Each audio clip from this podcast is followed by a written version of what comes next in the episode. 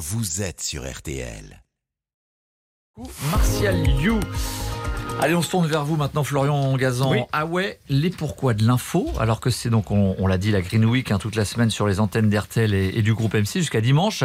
Vous allez nous expliquer ce matin, Florian, pourquoi donc on a tous, euh, les uns et les autres, Eh oui. de l'or entre les jambes. Ah oui, alors n'y voyez aucune allusion euh, graveleuse, hein, c'est juste une réalité. Et la mine d'or en question, eh ben oui, c'est notre vessie. Chaque jour sur Terre, on évacue 10 milliards de litres d'urine, soit un litre et demi, euh, entre un, un litre et demi et 2 litres par jour et par personne. Sur une vie, ça représente de quoi remplir une piscine olympique, même pour certaines, puisque les femmes ont une plus grosse vessie que les hommes. Merci pour l'image de la piscine euh, olympique. Hein.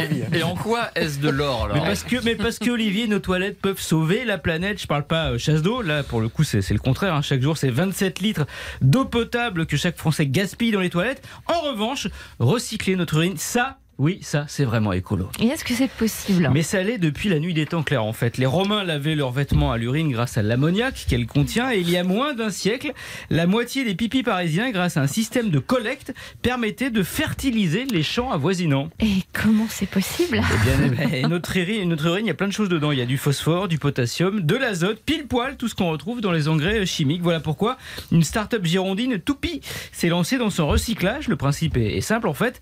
Des urinoirs spécifiques récupèrent nos effluves, les dépolluent et les traitent. Résultat, un fertilisant que l'INRA, l'Institut national de recherche agronomique, qualifie de plus efficace que les engrais chimiques et moins cher en plus.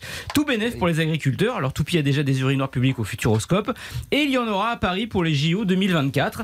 Et quand je vous parlais d'or, un an de pipi des Français équivaut à 70 millions d'euros d'engrais et c'est pas tout. Comment ça? Ah ben on peut faire beaucoup de choses d'autres avec. En Afrique du Sud, on fabrique des briques pour construire des maisons avec de l'urine recyclée. Au Brésil, on a alimenté en électricité un festival de musique avec le pipi. Bon, vu les quantités de bière qu'on y boit, autant vous dire que la scène devait être bien éclairée.